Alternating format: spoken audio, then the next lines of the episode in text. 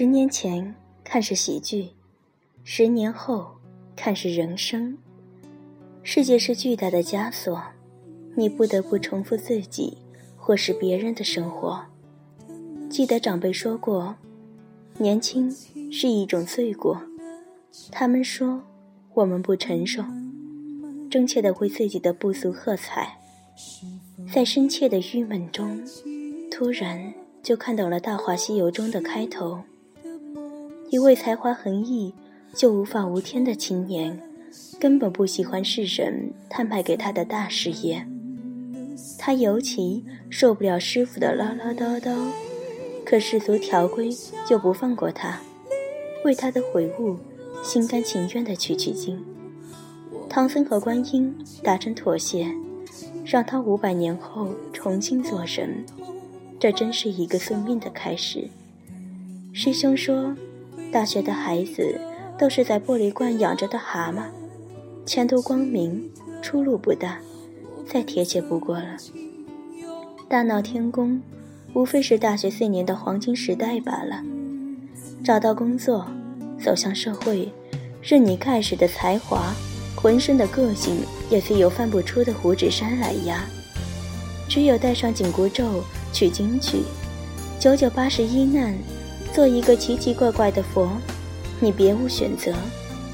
五百年后的悟空叫至尊宝，从五岳山从事一份很有前途的职业——山贼。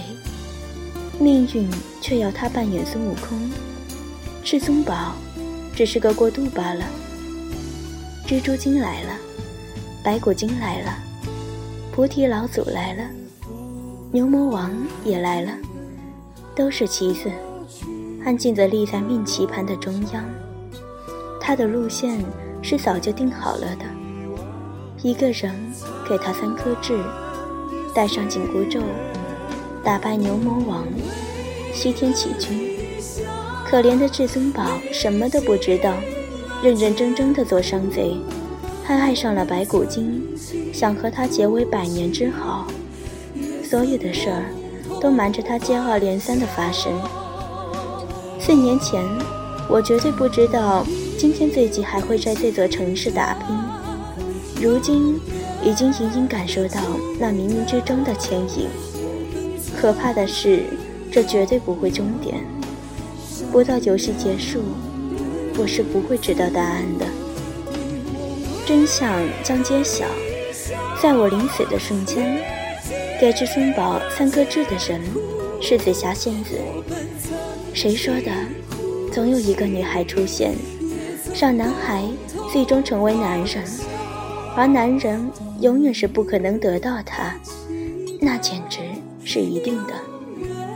非常喜欢紫霞的开场白。现在我郑重宣布，这座山上所有的东西都是我的，包括你。那样的气贯云霄，像是一个童话故事，而现实是。这个世界没有什么属于你，包括你自己。也许，我们就是为了创造属于自己的东西，才来到这个世上。因为年轻，所以压注于爱情。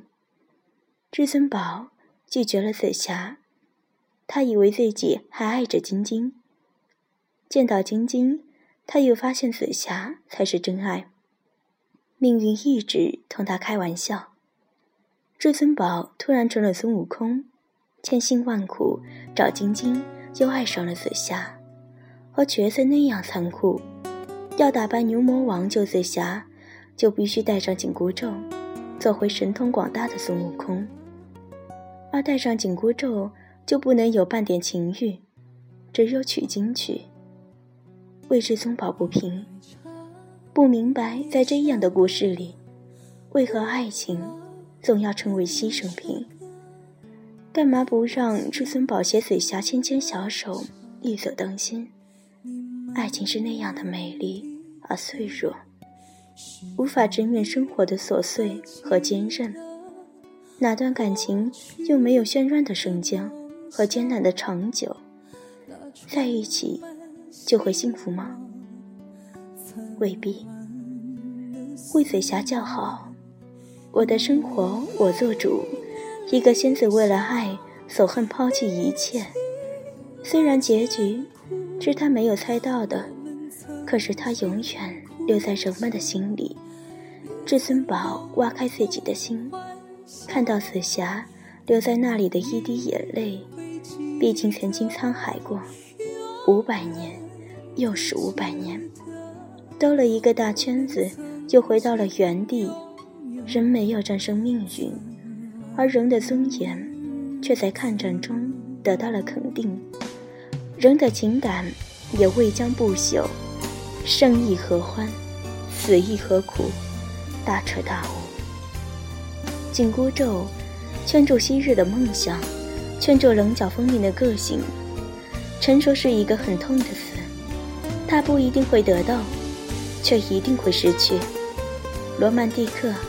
海誓山盟，生死相许。面对爱情，这些都是琐碎，不值一提。爱情就是爱情，不是别的什么东西。能与爱情同在的只有生命，其他的都滚一边去。你爱了，难道还不够吗？悟空爱了，无论是晶晶还是紫霞，他都将要爱情进行到底。晶晶爱了那个弃他而去的悟空，不能和自己喜欢的人在一起，做人又怎么会开心呢？紫霞爱了，谁拔出我的紫青宝剑，谁就是我的如意郎君。爱一个人需要理由吗？孙悟空会爱上白骨精，八戒爱上了蜘蛛精，紫霞爱他至深，因为他拔出了一把剑。故事里的人找到爱人的理由，永远都是千奇百怪。王子要用水晶鞋才能找到灰姑娘，薛宝钗要有那个玉的人来配。可生活永远现实的多，芸芸众生，谁又能许谁一个未来？自欺欺人罢了。有理由也好，没理由也罢，可还是要爱。让我去。过程就是结果，无悔。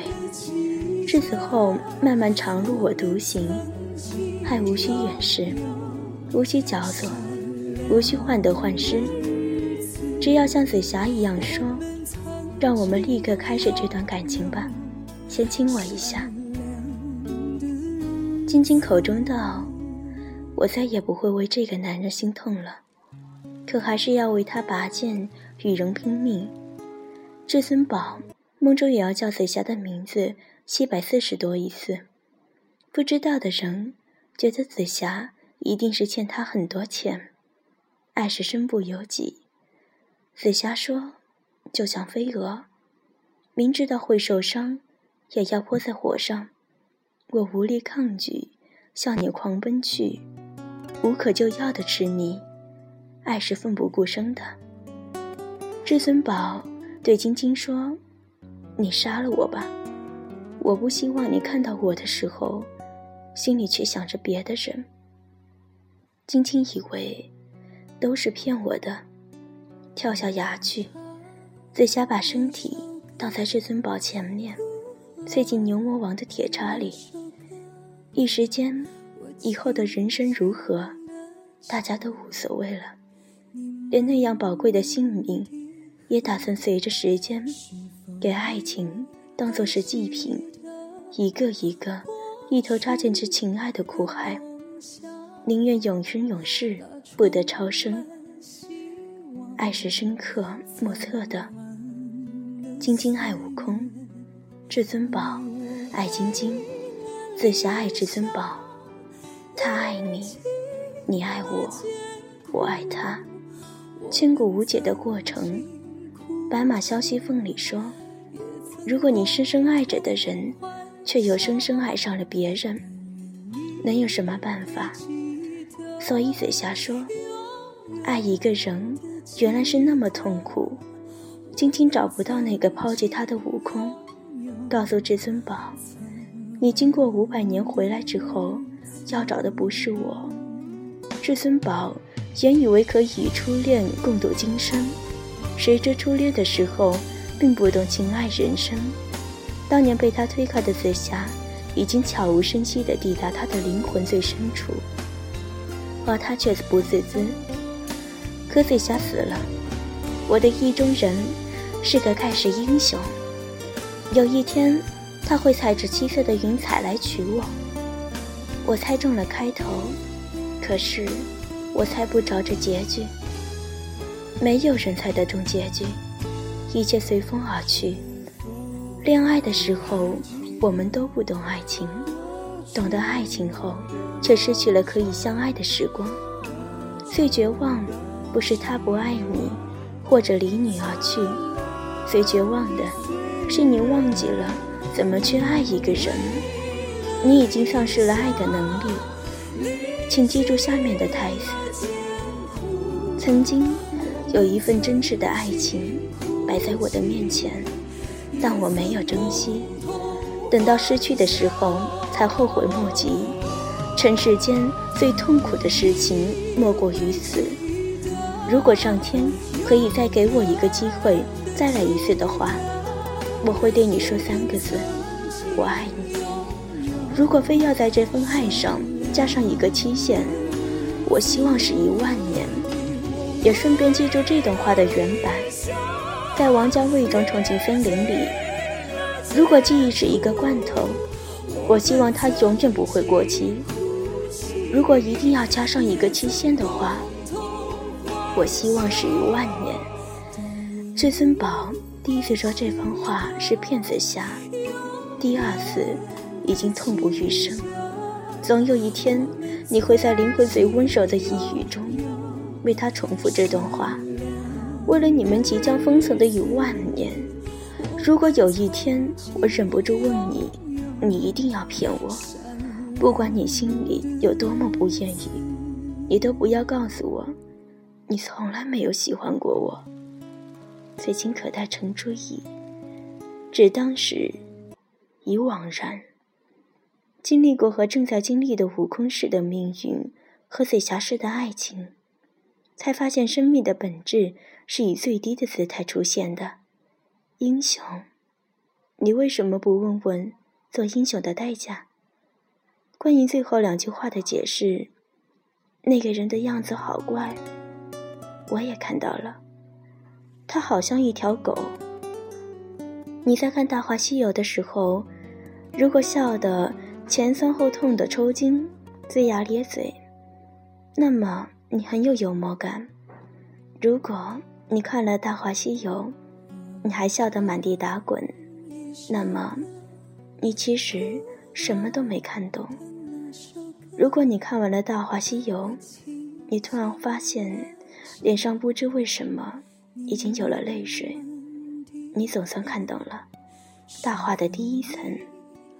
如果你看坏了《大话西游》，笑也笑过了，泪也流过了，突然愣在那里，突然觉得不知道是该哭还是该笑，那么你看懂第二层了。如果你看完了《大话西游》，默默地坐在那里，你感到无处可去。你感到一种深入骨髓的悲哀和无奈。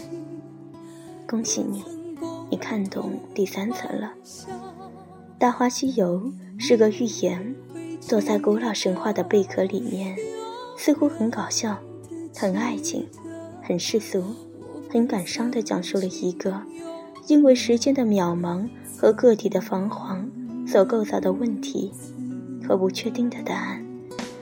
那个人样子好怪，我也看到了，他好像一条狗。《大话西游》中的最后一句对白，大家还记忆犹新吧？其实这一句就是这整个世界的主题。换一种说法，我把它装作是一个一个男生的无奈。你喜欢至尊宝，还是喜欢孙悟空的？答案不言自明。至尊宝放荡不羁，无羁无伴，但敢爱敢恨，纯真可爱。那么你仰慕谁呢？谁是英雄？其实，从至尊宝到孙悟空的蜕变，正是反映了一个从男孩到男人的心路历程。等你明白了曲声曲意，你自然会回来和我唱这首歌的。唐僧是谁？我们是不是想起了我们的父母、我们的老师、我们的前辈？哪一个男孩子没有经历过他们的谆谆教导？还有哪一个人没有产生过一种强烈的逆反心理？没有了反抗，但是当每一个人成熟起来的时候，成为男人，都会由衷的感谢他们的教诲，或者后悔没有听他们的话。我知道，有一天他会在一个万众瞩目的情况下，身披金甲圣衣，脚踏七色彩云来娶我。紫霞仙子是那一种令每一个男孩子都倾心的女性。她对自己的意中人要求不高，仅此而已。但是试问，你能做到吗？至尊宝做到了吗？他做到了，不过代价却是……其实，紫霞仙子就是我们心中的女性形象。她的要求，就代表了女性对男人的要求。说到这里，先整理一下思路，看看我们发现了什么。随着牛魔王的出现，至尊宝再也不能享受无忧无虑的时光。他要找回心爱的晶晶，也要夺回更加深爱的紫霞。他曾经一度就望于月光宝盒。是的，月光宝盒，它有着一种神奇的力量，可以使至尊宝避开同牛魔王直接交锋，而获得自己想要的东西。其实。每一个男孩子在成长的过程中，都曾经有过这样的幻想。但是面对无情的现实，幻想一次又一次的破灭，直到最后的关头，至尊宝终于醒悟：靠月光宝盒不行，至尊宝更是没有那个本事。只有成为孙悟空，只有带上那个金刚圈，他才有能力与牛魔王一较高下。这真是一个极大的讽刺。你想要得到吗？那么好吧，你先放弃。你必须做出选择。做至尊宝，那么快乐总是很短暂的；做孙悟空，你就要忍受无尽的痛苦。这个世界的规则好像是牛魔王定制的，那么恶毒。在他面前，那段经典的台词写得那么苍白无力，只能成为一个男孩子蜕变成男人的时候留在心中的遗憾。唐僧说话的方式从来就没变过，只是在至尊宝醒悟的前后，听起来完全不同的感受。那么，至尊宝是自己自愿的醒悟吗？不，他并不愿意。但是他必须拯救紫霞，必须化解人生的恨，他别无选择。生又何衰，死又何苦？很早以前就听过，如果你能理解《大话西游》中，他好像一条狗，那么你才是真正理解了《大话西游》。也许我还不能完全明白，喜欢《大话西游》，喜欢那种明明相爱。却又不能厮守终生的遗憾和悲哀，我只能这样骗自己。也许他有他的苦衷，发现自己真的接近于疯狂，大概是太过于同情和怜悯自己了，才深深的喜欢这个故事。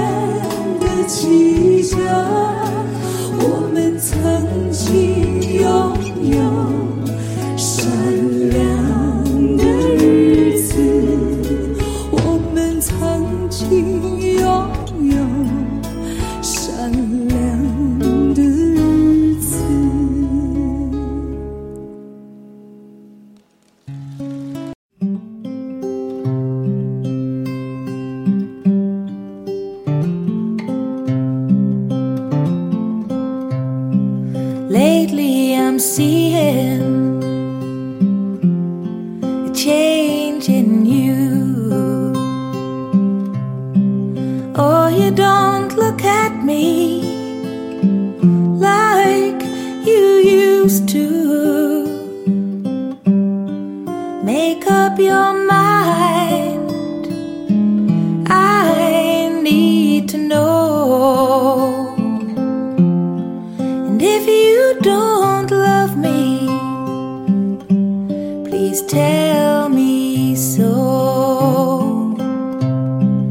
don't want your pity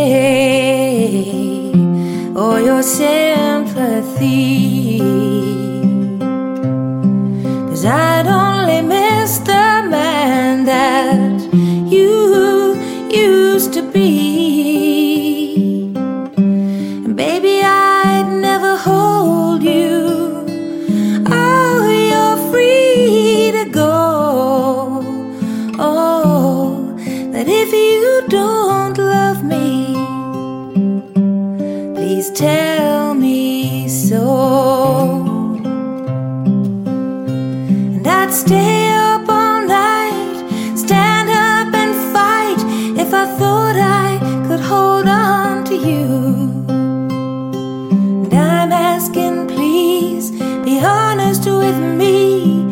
Cause